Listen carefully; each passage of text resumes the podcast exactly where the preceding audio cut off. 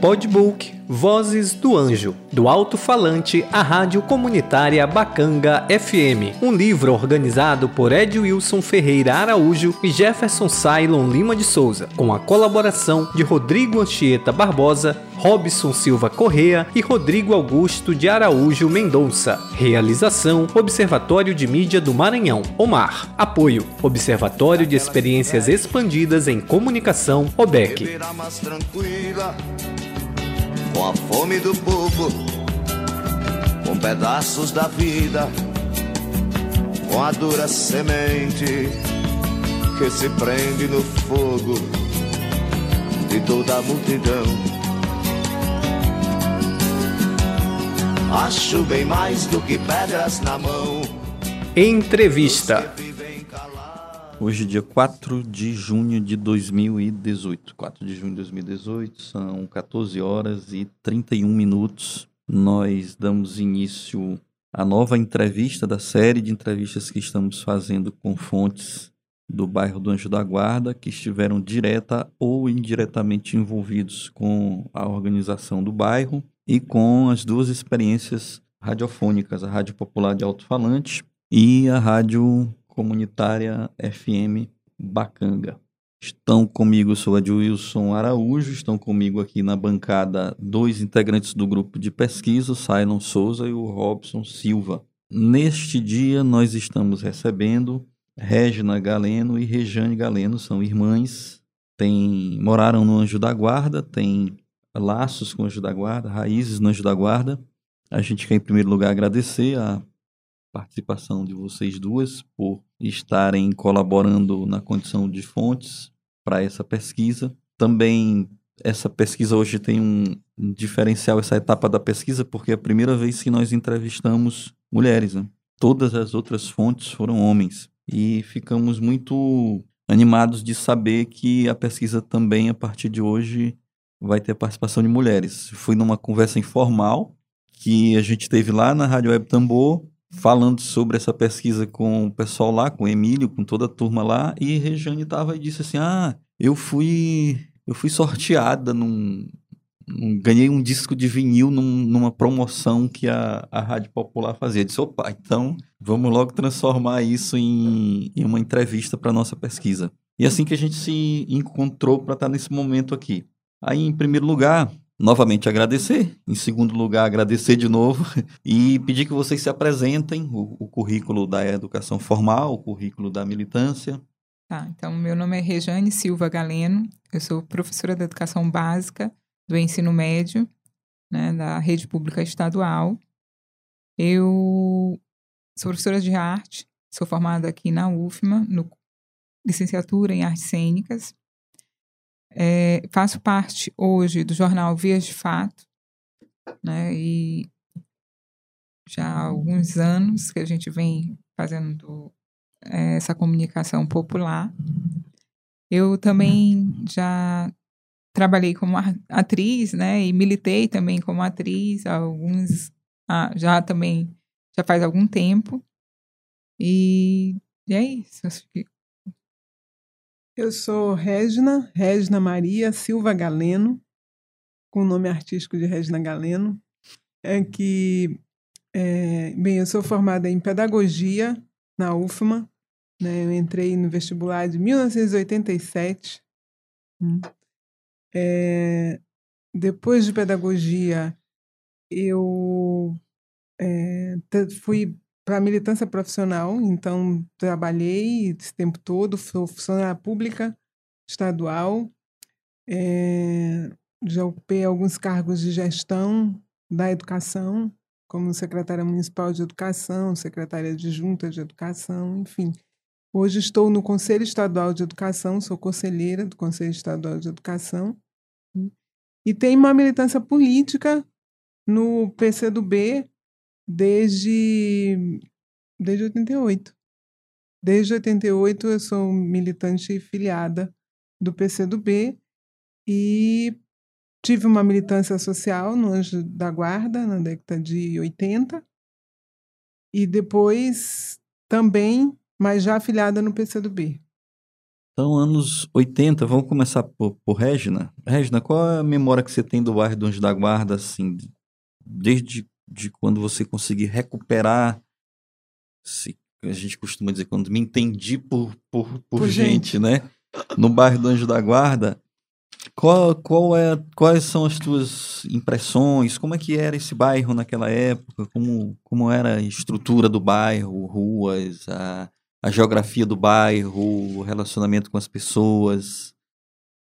Como é que tu vês hoje? Qual é a fotografia, o filme que tu pode fazer do Anjo da Guarda? A minha memória do, do bairro é uma memória que se mistura muito com a minha vida, com a minha militância política, com a minha formação enquanto pessoa humana, é, porque eu tenho lembranças assim sociais daquele bairro imensas, porque era um bairro que a gente vivia numa efervescência cultural e política muito grande no bairro. Tinha muita participação, né? E então eu cheguei no bairro, eu tinha seis anos de idade, né? Eu lembro que o bairro não tinha energia. Por exemplo, nós chegamos na minha casa tinha televisão e geladeira e a gente não usava porque não tinha energia elétrica. Até que chegou a energia elétrica no bairro e nós ligamos a, a, os eletrodomésticos que nós tínhamos. Eu não sei precisar quanto tempo foi isso, mas foi alguns anos. E o bairro tinha pouco transporte, ou quase nada de transporte. É, o chão era batido, as casas eram de taipas, raríssimas casas eram de alvenaria. Tinha um comércio local, né, porque tinha uma feira, inclusive eu morava próxima da feira.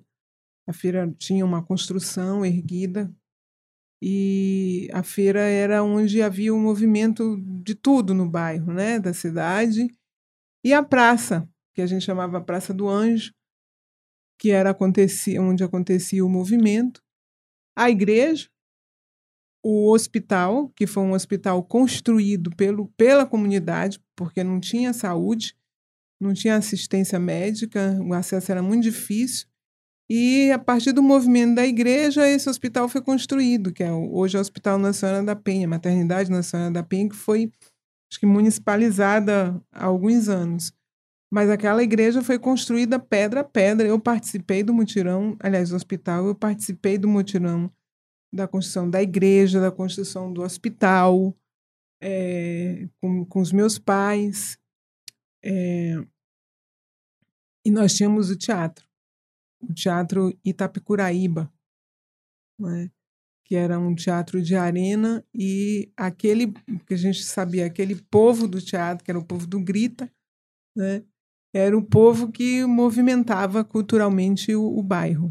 Então, são lembranças assim muito profundas de, de comunidade né? e de luta social, porque marcadamente todos esses envolvimentos se deram pela exclusão do povo ao transporte, à saúde, e tudo isso se deu por isso, e a comunidade então se reunia em torno desses problemas, buscando uma solução para eles. Rejane, as tuas memórias também. É, eu, na verdade, sim, eu lembro dessa militância né, que se tinha no, no bairro e dentro da minha casa, porque eu cresci nisso, né? De ver os meus pais, de ver minha irmã ali, tendo como referência eles. Até mesmo eu lembro de uma cena é, que eu tenho do meu pai, que é.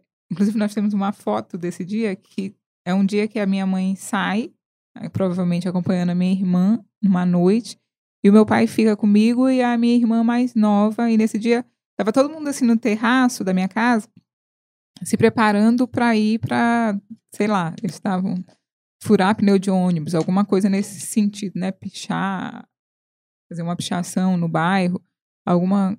É, é, eu lembro que era, eu acredito que, seja, que fosse relacionado ao transporte.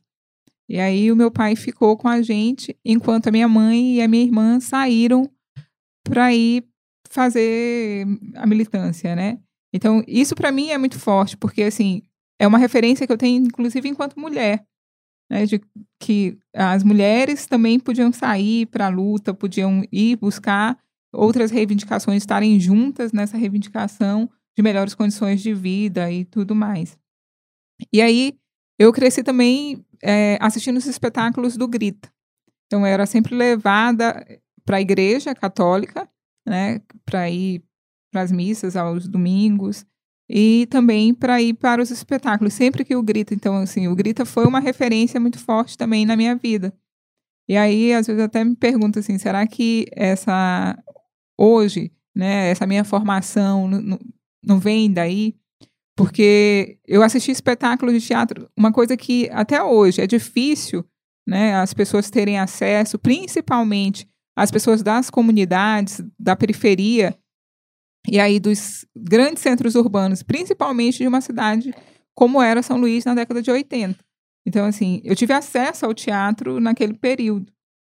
Então, eu ia sempre para os espetáculos. O teatro, assim, a imagem que eu tenho do teatro até hoje é uma imagem muito bonita, daquele teatrinho pequeno ali, de arena, a galera toda sentada nas arquibancadas, esperando para começar o espetáculo. Porque hoje a gente não tem a noção de como era o, o teatro. Ainda tem, né, o espaço lá é, é, na parte de dentro, mas fora, é, como foi feita a reforma por conta da Via Sacra, então acabou que, que perdeu um pouquinho ali aquela entrada, a entrada do teatro, a, a, a imagem que se tinha assim da, da frente. E aí, anos depois, eu vou participar do Grita na Via Sacra, né? Logo nos anos 2000, eu participo da Via Sacra, que é um dos maiores espetáculos a céu aberto que nós temos hoje no Maranhão. E é isso, assim. Regiane, tu falaste, Regina, tu falaste sobre o mutirão, né? Que tu participaste do mutirão. É, como eram realizados esses mutirões? É, a, a, maneira de organizar os mutirões, como era feita essa mobilização das pessoas até chegar o momento delas se engajarem para fazer as obras, o teatro, a igreja? Como era esse processo de sedução, de convencimento das pessoas? Olha, nesse, nesse momento, o, o movimento era principalmente em torno da Igreja Católica. Você tem ali um bairro que você. Era um bairro que a gente chegou em 80, ele data de 68, o bairro, né? Então, era um bairro em estruturação, né? ainda uma estrutura que não estava consolidada. Ainda havia muitas ocupações que ocorreram. Depois veio Vila Isabel, Saviana, todos esses outros lugares, Fumacê, a Vila Nova, depois, enfim. Mas era um bairro que, que não estava ainda a sua estrutura consolidada. Né? Então, é, você tinha um povo que, que saiu de um lugar por conta do, do incêndio. Há várias histórias sobre esse incêndio do Goiabal, né? É, é, e você precisa criar uma identidade. Então, ali, aquele povo sai do Goiabal, o povo diz a, a, a, a, versão política de que foi uma expulsão do Goiabal porque é, a grilagem queria aquele, aquele espaço e tocou fogo na casa das pessoas criminalmente mesmo. E elas, e elas foram expulsas e foram morar no Anjo da Guarda. Né? É, lá nesse, nesse momento, 69, né, é, o tanto é que isso cria uma identidade forte no bairro, porque inclusive é, começa-se a fazer os aniversários, né? Os aniversários do Anjo da Guarda, que era um movimento grande de congregação do, do povo, os aniversários do Anjo da Guarda. Mas, assim, então esse bairro tem uma igreja católica na década de 80, então você tem ali vários movimentos da igreja católica, inclusive, né? Tem, já tinha Sociedade Maranhense de Direitos Humanos, você tem várias instituições, é, associações de clube de mães, é, outros tipos de associações civis que estão congregadas a partir desse movimento da igreja. Então, era chamado esse povo todo, organizado, o pessoal do teatro, você tinha as associações de moradores, a clube de mães, o teatro e a igreja. Então, esse grupo se articulava e combinava os mutirões para erguer um hospital. Então, era a partir da, da, do que se tinha grande necessidade. Né? Por exemplo, saúde. Então, vamos construir um hospital. Tem um espaço aqui, nós vamos ocupar esse espaço e vamos fazer um mutirão todos juntos, mobilizados para construir. Então, as, as famílias colaboravam, levavam o, o almoço, é, fazia rifa, fazia bingo para comprar o um material de construção. E foi assim que foi tudo construído, desde a igreja ao hospital, é, o teatro, tudo foi construído com a força do povo, ali, reunido e congregados para fazer aquilo. E aí isso incluía também outros movimentos, por exemplo, o movimento da, é, pela água. O movimento pela água foi um movimento muito grande no bairro, porque não tinha água, de jeito nenhum. Né? A falta d'água era imensa, a carência de água na população toda. Você até que é, o poder público, não vou te precisar a data, construiu um chafariz e esse chafariz era que alimentava a, a população com água. A população tinha que ir lá buscar, comprar água, carregar água, enfim, cada um se virava como podia. Mas esse movimento da água mobilizou a sociedade toda, aliás, a comunidade inteira, né? Com esse movimento da água, a gente fez panelaço, a gente cortou a, a via para não passar o ônibus, tudo isso, esses movimentos congregados e articulados. Essa foi uma história muito grande do Anjo da Guarda, sempre nos movimentos sociais, essa tentativa de unificação e de articulação das lutas.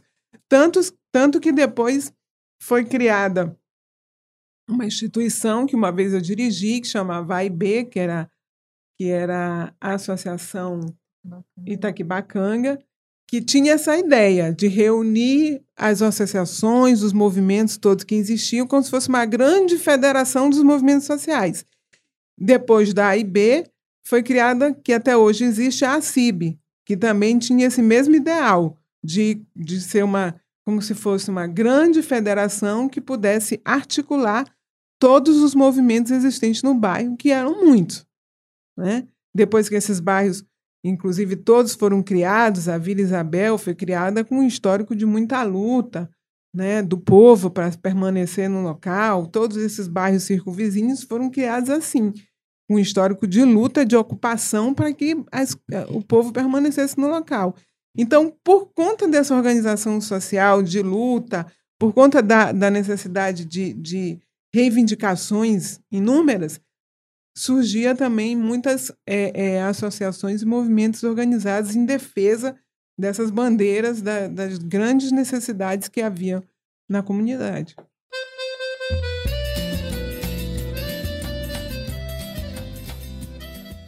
Recebemos então o Rodrigo Ancheta, que acaba de se incorporar, que é a equipe de pesquisa, faltando o Rodrigo Mendonça. Só mais uma pergunta aqui para na minha etapa inicial. Rejane, falaste do Teatro Grita, que influenciou na tua, na tua futura formação de atriz, né? Quais eram os temas dessas peças de teatro? Que... Eram peças infantis. Eu lembro uma que tinha falava sobre a cultura maranhense, sobre o boizinho. Agora, assim, eu não lembro porque é, faz muito tempo, né? Então, apesar de ser bem nova, mas é porque eu era bem criança. Então, eu lembro uma bem que é, tratava sobre a cultura maranhense, que tinha, eu lembro da figura, a imagem de um boi e tudo mais.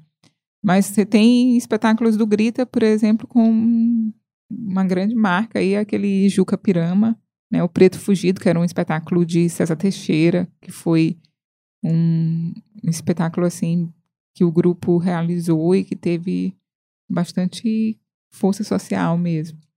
Boa tarde, Regina. Boa tarde, Rejane. Cylon Souza. É, na fala iniciais de vocês, vocês falaram a questão da participação de vocês, né, enquanto moradoras do bairro, militantes, né, cresceram vivendo, vivenciando, né, em primeiro momento, e depois já articulando essas situações dentro da comunidade do Anjo da Guarda. E me chamou muito a atenção quando a Regina fala a respeito do, da IB, da CIB, né, que são organizações importantes para essa questão do movimento social na área Itaquibacanga, aí eu faço uma pergunta para vocês, assim, sobre a questão da presença do, dos partidos políticos no bairro, né?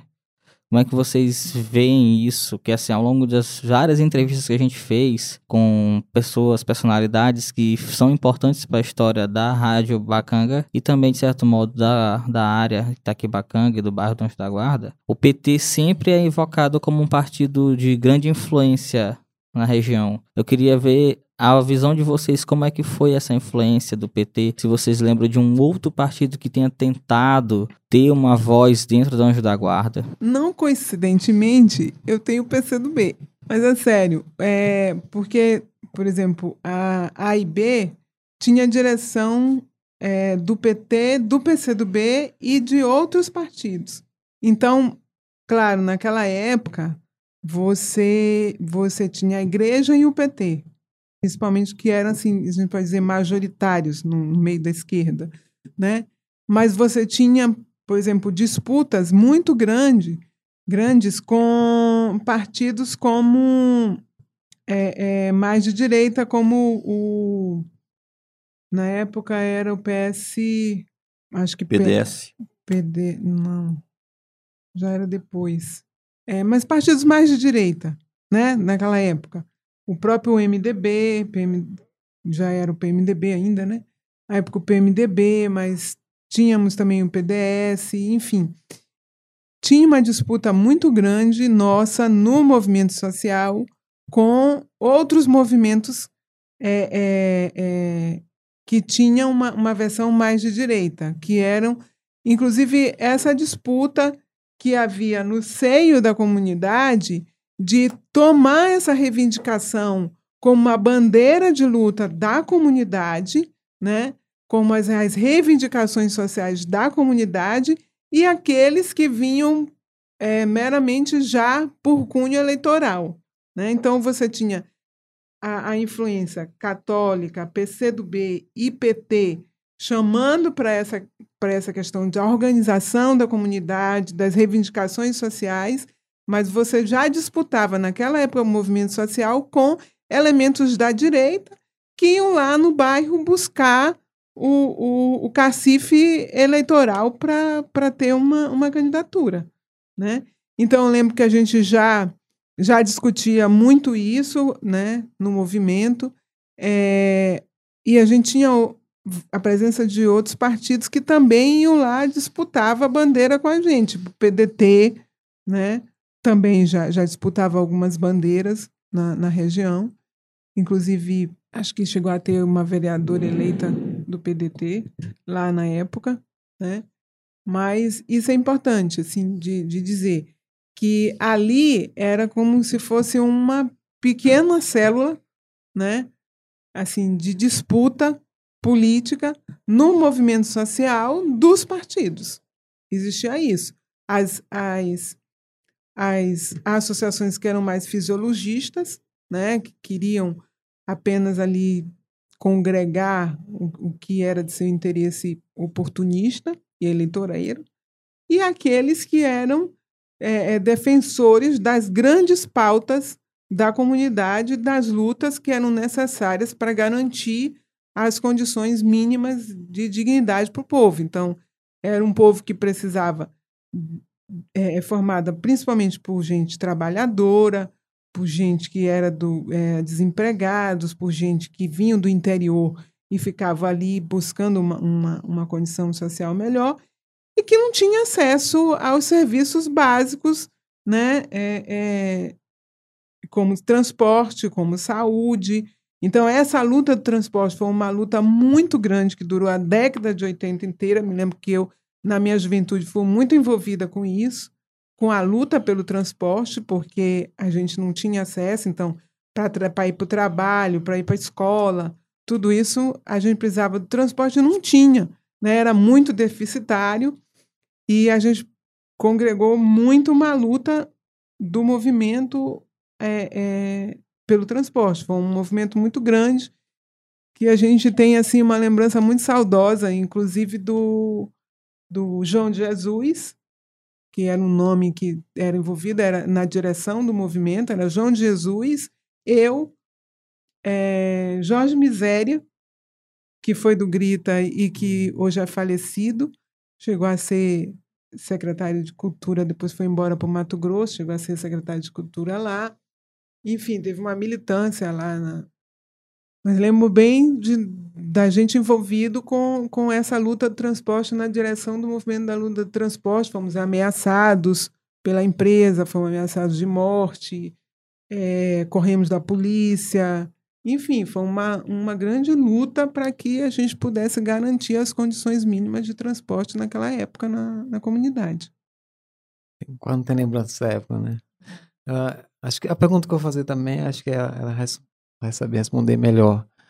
É, Robson Silva. É, após esse, esse incêndio do Goiabal, é, houve a remoção de algumas famílias, né, daqui dessa parte aqui para Anjo da Guarda, né, para construir ali uma cidade industrial. A proposta era isso, só que não se concretizou, vieram as frustrações, né. Aí foi criado em torno disso esses movimentos de moradores tudo em prol de melhorias, né, estrutura, né, para o bairro, né, recém-criado, assim, a princípio tinha um característica meio de interior. E Antes disso, eu pergunto assim, com, é, como era a relação de, dos moradores do Anjo da Guarda com, a, com o centro da cidade, ou com, com, outra parte da cidade que tem essa a barragem, né? Feita a barragem ah, depois, né? Com, essa proposta de criar esse, essa, essa São Luís passar por um, por um momento de, de estrutura, melhor estruturas viárias, né? Essa questão de novas avenidas, tudo. E essa relação com os moradores com o centro da cidade, como é que se dava? Olha, é, eu já sou depois da barragem, é. né? Mas eu lembro que a gente tinha dificuldade, como eu disse, de locomoção, porque os ônibus eram muito escassos. É, quem tinha condição, é, às vezes, quando possível, andava muito de táxi, porque não tinha, era a forma que a gente tinha de sair do bairro, às vezes tinha que chamar um táxi para ir para algum lugar, porque embora pagando caro, a mais do que você podia, porque não tinha, não tinha ônibus.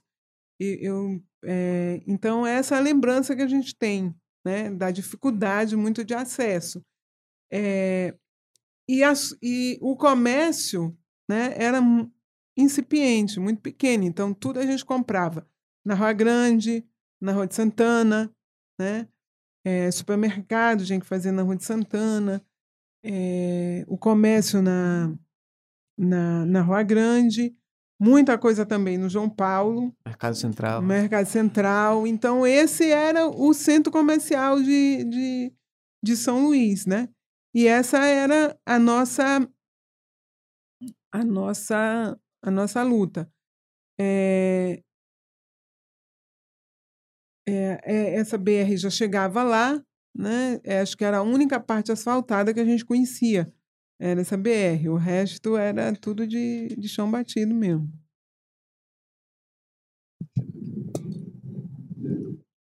Boa tarde, Rodrigo Ancheta, né? Porque a gente tem um outro Rodrigo aí, Mendonça. É, eu estava ali, estava ouvindo você falar das grandes mobilizações, né? Vocês chegaram a cortar é, falou da, da cortar, de cortar vias, né? E a população muito forte, a comunidade muito forte nessa questão da mobilização. Aí eu pergunto a você como é que eram feitas as, a comunicação, né, do, entre a comunidade realmente para que essas mobilizações fossem feitas. Foi feito, feito no mimeógrafo. Eu lembro que a gente vinha aqui no, na Vila Embratel, na igreja, tinha um, um padre que cedia um mimeógrafo para a gente e a gente rodava, inclusive o jornalzinho que a gente fazia da IB, que era o Boca no Trombone, né? É, a gente vinha trazia para cá, mas muito panfleto, muito panfleto. Era uma época de que a gente fazia as grandes panfletagens. A gente ia para para a parada de ônibus de manhã cedo, né? É, fazia as panfletagens. E ali tinha muita articulação também, como era um bairro de, de trabalhadores, próximo da Vale, da Lumar, tinha muito operário também, né? E a gente tinha muita relação com o movimento sindical. Então, o movimento sindical também contribuía muito com o movimento social para que a gente pudesse ter as condições de mobilização na comunidade. Podia falar mais sobre esse jornal, o Boca no Trombone? Eu não sei te precisar quantas edições nós tivemos no Boca no Trombone, né? Mas ele, ele foi importante para essa mobilização.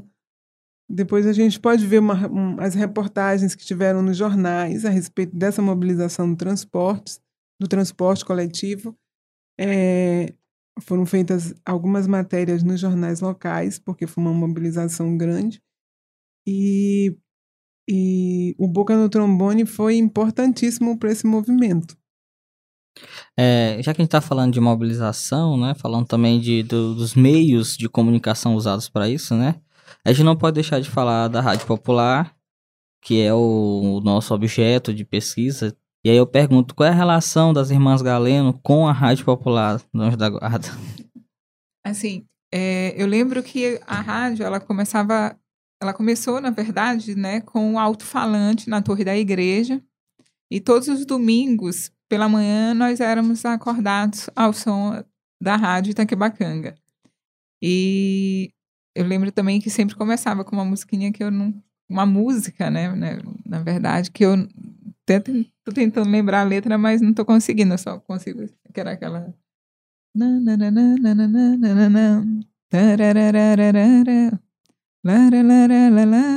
Sabe qual é? O povo. Ah, a voz de um cantador. A voz de um cantador. Então a música era Zé essa, Ramalho. era essa a música que tocava no alto-falante para indicar que ia começar a rádio Itaquebacanga. E aí foi daí que um dia, né, pela manhã, um domingo desse, eles estavam numa promoção. Aí sempre tocava uma música nesse dia, assim, a promoção era assim, tocava uma música e aí você tinha que dizer de quem era o cantor, né? Quem, quem era o compositor daquela música, algo parecido. E a minha irmã me disse, é óbvio, a resposta. Soprou, né? Na época eu era criança. E eu devo ter perturbado alguém para me levar para a rádio para ganhar o disco, né? Eles anunciavam, olha, quem chegar aqui primeiro e, tá, e é o nome certo do compositor, do, você vai ganhar o disco. Aí eu meti o pé lá e fui até na rádio, falei, acertei, trouxe o disco para casa.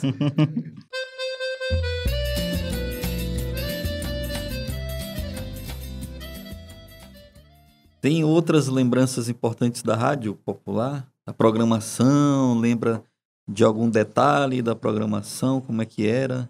Se tinha só música, se tinha notícia? Não, tinha notícias também. Agora, assim, eu não como eu disse, né? Eu era, Era criança, criança na época, então eu não lembro da programação, mas eu lembro que a gente sempre escutava a rádio na minha casa, porque o que você queira, quisesse ou não, você escutava porque era uma rádio de alto-falante, então você não precisava né, ligar nenhum aparelho.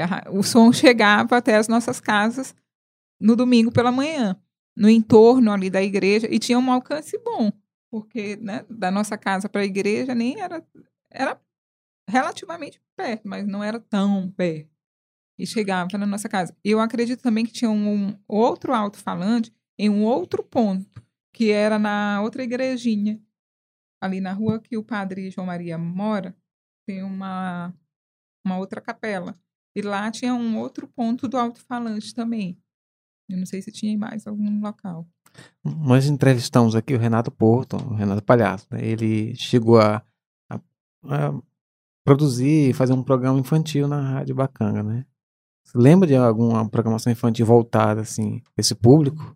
Não, eu já lembro do Renato na, assim, não na época do alto-falante. Eu lembro dele na rádio já Uhum. a 106, FM. 100, 103, vírgula- não, 100, É. 106,3. Ele inclusive tinha um programa da vovó, que é um personagem que ele tem. E eu lembro desse programa dele na rádio, mas na rádio FM. FM já.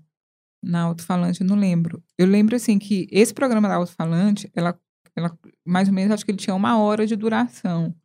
Porque eu lembro que logo depois, assim, era um pouco tempo que se tinha. E depois, assim, logo terminava. Não, não, durava uma manhã inteira, talvez, acho que uma hora, uma hora e meia. Ele era antes da missa? Antes, Pra amanhã. era Porque a missa era à tarde, né? Geralmente a missa era às sete horas da noite na comunidade. Porque o padre tinha que rezar a missa em várias. Uhum. É interessante falar da, da questão da, que ela acompanhou quando criança, né? Legal essa. Aí eu te pergunto, antes do sorteio, você já tinha um interesse, você como criança na época, né?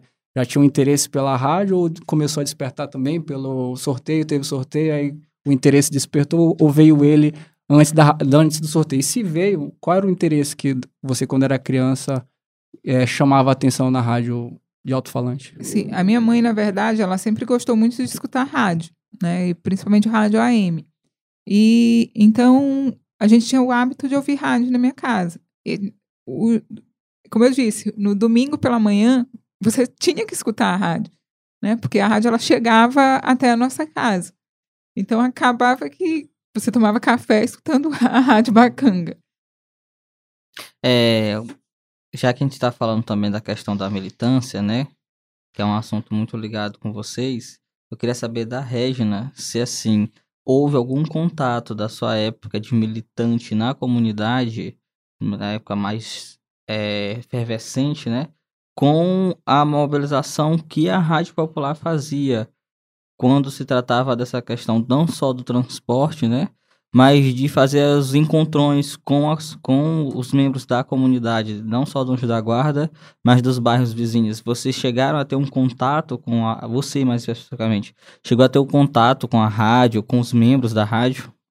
É, a gente sempre teve contato com o Luiz Augusto. O Luiz Augusto sempre participou também dos movimentos, dos movimentos sociais, participou do, do movimento transporte. Enfim, lembro muito dele na, na militância. Ele era da igreja, mas também muito na militância política e social do bairro. Sempre nessas grandes reivindicações né, de pautas do bairro, o Luiz Augusto estava junto. Então, é, a rádio também nasce desse, desse desse momento, né? Da necessidade de resistência, né? Do povo. Então, acho que a rádio ela traz muito isso, né? Essa necessidade de dar voz ao povo, da, da necessidade da, da, de resistir, né? As intempéries todas, de ter a luta social. Então, acho que traz muito isso, né? A história do bairro, a história da luta, né? E e esse esse movimento social assim mais enganjado, né? Tanto que a rádio vai trazer também muitas coisas de, de discussão, de debate dos problemas do bairro, da voz da comunidade. Então, acho interessante isso, né? Esse papel da resistência de dar voz à comunidade. É, assim, então, para as duas, o que faltou, se a gente pode dizer assim, se faltou faltou um, um, convite ou se foi assim, não teve o interesse da parte de vocês em participar de forma ativa também dessa produção de conteúdo na Rádio Popular, como apresentadora, por exemplo, já que assim, no teu caso, Regiane, tu ouvia desde criança, né, tinha uma, uma, uma afeição, se a gente pode dizer assim, pela emissora, né, e a Regina, pela mobilização social, com o contato que teve com o Luiz Augusto, assim, não houve nenhum momento uma chamada para que vocês tivessem também um espaço, uma oportunidade de falar no rádio, na rádio, ou vocês também nunca tiveram esse interesse? É, acho que a história levou isso, né? Assim, não, acho que a rádio já é mais no final de 90, né? Da década de 90. Então, na década de 90 eu já estava mais envolvida na militância da educação mesmo, né?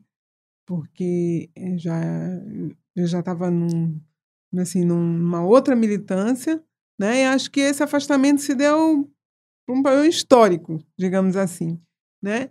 Mas sempre observando a, a, a, o papel da rádio, as entrevistas, como ela disse, a gente sempre ouvia, né? O domingo nosso era sempre permeado pela pela rádio. E a rádio trazia a história da comunidade, né? Trazia a comunicação que estava acontecendo, as mobilizações e era esse o interesse pela rádio.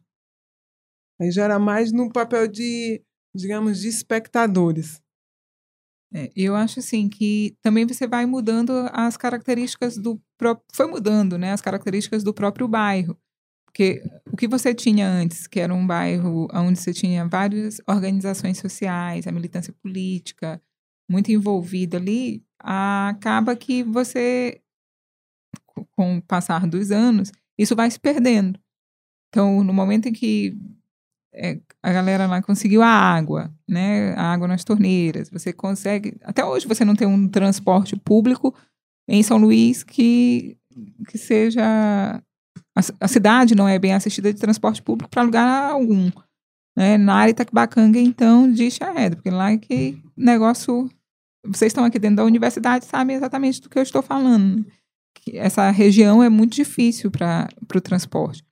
Então, eu acho que você vai conseguindo determinadas coisas dentro da comunidade e a comunidade também ela vai perdendo essa, essa característica.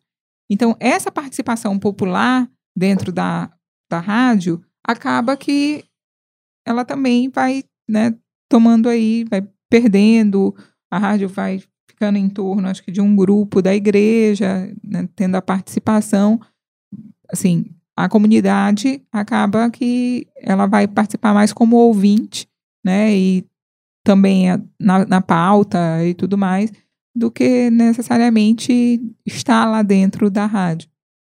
Acho que é mais ou menos isso. Não sei se deu para entender. Re, Rejane, você falou do programa do Renato Renato Palhaço, né? Que tinha uma personagem, vovó já era na FM.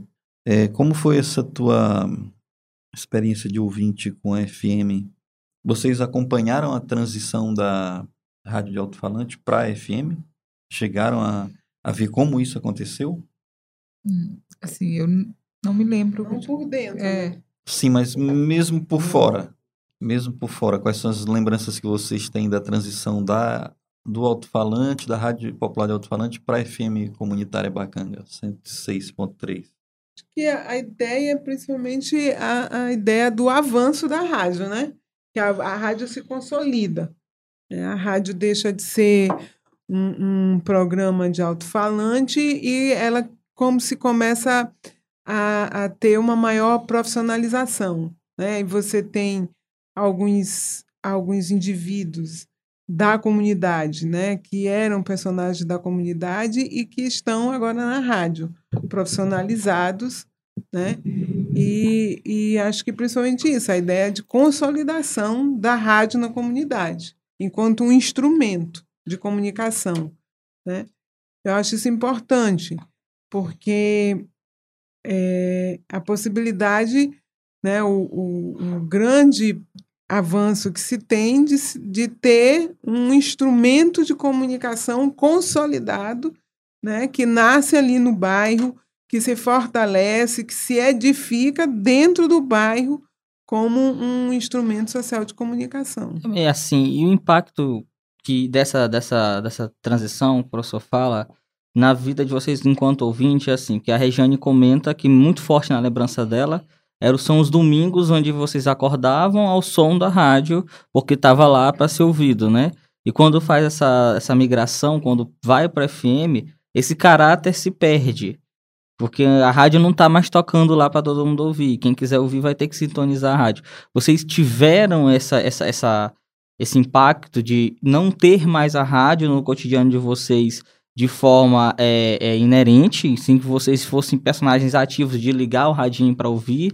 E se nesse processo vocês foram parte desse grupo de pessoas que continuam acompanhando a rádio, ligando o, o, o, o rádio, sintonizando no dial a, a, frequência e buscando mais a informação da comunidade por meio desse novo formato que a rádio apresentava. Como é que foi o impacto disso para vocês? É, você tem uma, uma rádio que, que ela, assim, é como se fosse de fato uma rádio comunitária, quando ela está no alto-falante, né? porque o som se propaga na comunidade, como ela disse, às vezes a gente nem está ligado, mas você ouve, você está presente ali. Então a ideia parece isso, né? Você tem uma coisa assim mais próxima, como se fosse uma coisa material da, na comunidade, né? E, e depois isso há, há como se fosse um, um afastamento, porque aí não é mais algo material, algo presente ela passa a ser um instrumento a ser acessado ou não. né? E aí isso já, já, já não parte mais de uma, digamos assim, de uma mobilização. Isso parte de uma individualização, né? A vontade, a decisão do sujeito de ligar o rádio. Quando o rádio está no alto-falante, é como se ela, por si só, permeasse todo esse, esse universo com a mobilização do, do som, da, da, da possibilidade de ouvir, da, assim, do, do acesso. Né? Você tem uma, uma acessibilidade muito maior. Apesar do alcance, né, provavelmente menor, mas assim, a ideia que se tem é de que naquele período a rádio de fato fosse mais comunitária. É porque, por exemplo, tu está precisando enviar um, uma notícia, um recado. Você corria na igreja e entregava papelzinho. Não deixava durante a missa algum bilhete. Então, assim, aquilo era lido lá para a comunidade geral. A rádio, por mais que você tenha, de repente, um alcance maior, um número maior de pessoas, mas aí você. A pessoa tem que ir lá, né? O indivíduo vai lá, liga o rádio, sintoniza. É, se eu quiser, eu vou ter que mandar, vou ter que ligar, ou vou ter que ir até um espaço que não era mais a igreja. Então, se torna. Assim, passa que. que acho, acho que, de alguma forma, ela ali ela perde um pouco esse caráter comunitário. Não sei se consegue compreender, assim, nesse sentido. Não que ela deixe de ser, mas a, a questão, como até coloquei anteriormente, né? Até porque a, a situação era outra. Né? Você, o bairro mudou as características, as características das pessoas, as necessidades das pessoas, o próprio é, momento político, né, que estava se vivendo era outro. Então, acho que tudo isso acaba influenciando também a, a rádio. É, a todo momento vocês destacam a questão da, da rádio de alto-falante, que mesmo sem querer ouvir, ela era ouvida, né? Eu pergunto primeiramente se isso, a, a princípio, vocês lembram, para a comunidade foi algum tipo de problema, se eles tiveram assim, viram com esse tipo de, algum tipo de problema, e depois a primeira, a primeira impressão também da rádio na comunidade. Como é que vocês, se vocês lembram, tem essa lembrança é, do primeiro momento, os primeiros dias, como é que a, a comunidade recebeu a rádio alto-falante? Não, a rádio é, quando ela surgiu, ela foi um, um, um momento assim inusitado, né? Foi muito bom para a comunidade, sem dúvida. Né? Era, era, era uma novidade, né? Foi algo que ajudou muito é, e, e que era muito aceita. Eu, eu vejo isso, sempre muito, muito aceita. E tanto que, tanto que ela foi aceita que ela conseguiu se estruturar e crescer, né? e, e, e avançar muito no, no, no, seu trabalho. Então, acho que foi muito bom, sim, para a comunidade. Muito bom. Eu acho que não tinha aversão à rádio, não. Talvez alguém que morasse bem próximo e quisesse dormir um pouco mais tarde. Mas, assim, eu, eu tô lembrando agora, como, como nós morávamos muito próximo da feira, tinha uma outra rádio lá que era no corredor ali da feira e também passava na, na avenida principal, que era uma rádio poste, né, de as caixinhas de som, mas isso já foi depois, que era para anúncios de lojas, comerciais, comerciais tudo mais. Não tinha o caráter que tinha a rádio Bacanga. E aí, fazendo né, ali uma comparação nesse sentido, de que é, de como isso né, acaba você passa, você está dentro ali da comunidade, você passa por aquele, por aquele espaço e de alguma forma você está se comunicando ali com alguém que nem, né, nem de repente nem quer ouvir aquilo que você está falando, mas acaba ouvindo. E de como é interessante essa rádio poste, de como é interessante essa rádio alto-falante, porque assim, de alguma forma a gente fala disso com uma com saudosismo, né, dessa rádio, porque eu acho que volto, volto de novo à, questão, que acho que era o próprio momento político que estava se vivendo.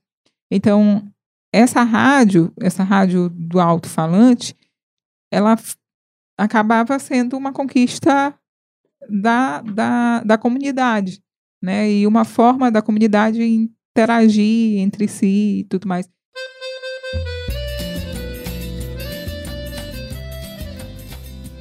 Bem, nesse momento a gente deixa em aberto para as considerações finais e se vocês considerarem que tem algum aspecto relevante, alguma informação importante que vocês queiram dar e que não foi perguntado aqui pela equipe, ah, tem uma lacuna, eu acho que isso aqui deveria ser acrescentado, lembrei agora, fique à vontade para acrescentar. É, Regina. Aham. É, não, eu acho que que importante, né, destacar que a história do a história do, do bairro Anjo da Guarda, ela ela tem uma história fundida ali na, nesse nesse veio, né, social, cultural, político. E acho que a rádio ela ela se incorpora nesse movimento né? Como eu disse no início, a gente teve ali o centro do bairro era o teatro o teatro Itapecuraíba, o Grita, né? Então ali se formou muitas pessoas, né? Ali é, é, transitou muita gente que teve um aprendizado, né? Naquele naquele movimento e e por isso também eu, eu digo que é a questão da Igreja Católica também que levou à participação política de muitos indivíduos e a, efervescência, a efervescência política no bairro, né? E que, de certa forma, é, a gente sabe que é um bairro que, que todos, de todo esse tempo continua ali a necessidade das suas lutas, a premência da organização, e a gente vê ali a necessidade premente da resistência do bairro, né? Pela, pela inclusão social do povo, pela, necess, pela necessidade da inclusão social. Então, acho que o nascimento da rádio, ela, ela, ela tem muito esse, esse, essa característica, né? E principalmente assim, a gente sempre tentou é, é, a mobilização da, como a área Itaquibacanga, mas o bairro Anjo da Guarda, ele se faz como uma comunidade ali, né? com, com, com a igreja, com, com o teatro, né? à toa que a rádio nasce ali, na, na igreja, no alto da igreja. Né? Então, por conta disso, de ter a identidade, a referência naquela comunidade. Né? E a gente sabe que fazer comunicação é muito difícil, né? porque você dizer o que é o que é a realidade dos fatos, né? É muito difícil dizer o que é isso. Qual é essa realidade? Quais são os fatos? E até que ponto vai a, a, a minha, o meu olhar sobre aquilo, né? Então, é, o bairro tem uma voz, o bairro tem uma comunicação, o bairro tem uma rádio que se estrutura ali e, e, e, poder ter essa referência comunitária, eu acho que é muito, muito interessante, muito importante isso para a comunidade, do ponto de vista da, da identidade mesmo das pessoas que, que, que são daquele, daquela comunidade. Né? Agora, é necessário que se tenha esse instrumento e como esse instrumento vai poder colaborar como ele pode dialogar, como ele pode contribuir com a, a, o, o, a situação daquele povo. Né?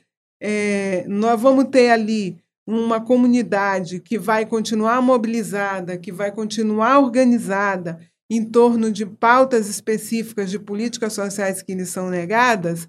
Então, essa rádio ela vai ter a possibilidade de cumprir esse papel, como ela pode cumprir esse papel? Como ela pode instrumentalizar essa comunidade para que essa comunidade tenha as suas lutas, tenha sua, o fortalecimento da sua identidade enquanto, enquanto povo que luta, enquanto povo que trabalha, enquanto povo que estuda, enquanto povo que precisa da, da democratização das políticas sociais, né?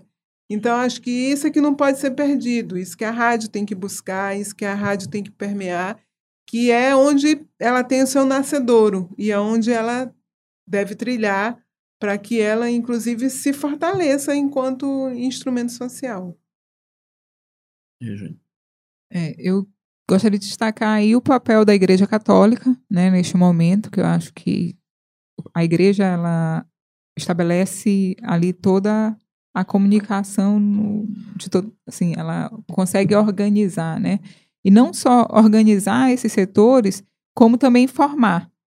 Porque foi através do papel que a igreja estabeleceu naquele momento, naquela comunidade, é que você pôde ter esses grupos, né, junto ali, a, como ele colocou, ah, existiam os partidos políticos, mas mesmo o PT era ligado à igreja católica, a essas comunidades de base que se tinha naquele momento da história. Então, acho que a igreja, naquele momento, ela tinha um papel muito importante, ela teve um papel muito importante dentro da comunidade, para que existissem esses espaços, como o teatro, como a igreja, ou, é, como o hospital. E ela estava todo o tempo no momento de luta. Né? Tiveram lá várias irmãs que moraram dentro da comunidade, junto ao padre João Maria. Tinha esse trabalho de formação da, das pessoas que participavam é, da igreja. Meu próprio nome vem de uma, de uma dessas irmãs, né, que na época, desse grupo de irmãs que moravam lá na comunidade. E aí a minha mãe e os meus pais, eles participavam desses grupos de formação e a minha mãe, no período que esteve grávida, me deu este nome em homenagem a, a uma dessas irmãs. E então assim, acho que voltando, né, à questão da igreja, que teve um papel importante, e inclusive é, dessa comunicação popular, né, de trabalhar isso dentro da comunidade. Porque a, a, a rádio, ela teve, ela tinha este caráter educativo, este caráter de formação, né? Porque no momento em que ela estava ali falando da comunidade, os seus próprios problemas, né, saindo uma comunidade que sempre foi marginalizada. Então assim, a rádio, a, Rádio Bacanga, naquele momento, ela não falava, por exemplo, de quantos jovens tinham sido assassinados naquela noite, mas sim os problemas sociais que, de repente, levavam a para que esses jovens fossem assassinados. Né? Então, você trabalhava muito essa questão do social mesmo dentro da rádio. Certo, são 3 horas e 34 minutos, 15 horas e 34 minutos dia 4 de junho de 2018, nós concluímos mais uma entrevista dessa, dessa etapa de coleta de, de informações para nossa pesquisa sobre a comunicação popular e comunitária no bairro Anjo da Guarda. Recebemos aqui as irmãs Rejane e Regina Galeno. Queremos mais uma vez agradecer a participação de vocês duas e dizer que cumprimos um momento importante, estamos já aí com 70% da pesquisa pronta. Uh, e a gente vai esperar chegar no aniversário da rádio com o livro pronto. Muito bem. Que bom. Obrigado aí. A gente queria agradecer também a oportunidade né, de vir aqui falar e de repente assim. E também agradecer vocês estarem fazendo esse trabalho, porque eu acho que é importante para a comunidade esse registro. É, acho que para nós também, enquanto moradoras, né, ou ex-moradoras da área. Participaram conosco nessa sessão Silon Souza, Rob Silva e Rodrigo Ancheta. Podbook Vozes do Anjo, do alto-falante à rádio comunitária Bacanga FM, um livro organizado por Ed Wilson Ferreira Araújo e Jefferson Cylon Lima de Souza, com a colaboração de Rodrigo Anchieta Barbosa, Robson Silva Correa e Rodrigo Augusto de Araújo Mendonça. Realização: Observatório de Mídia do Maranhão, OMAR. Apoio: Observatório de Experiências Expandidas em Comunicação, OBEC.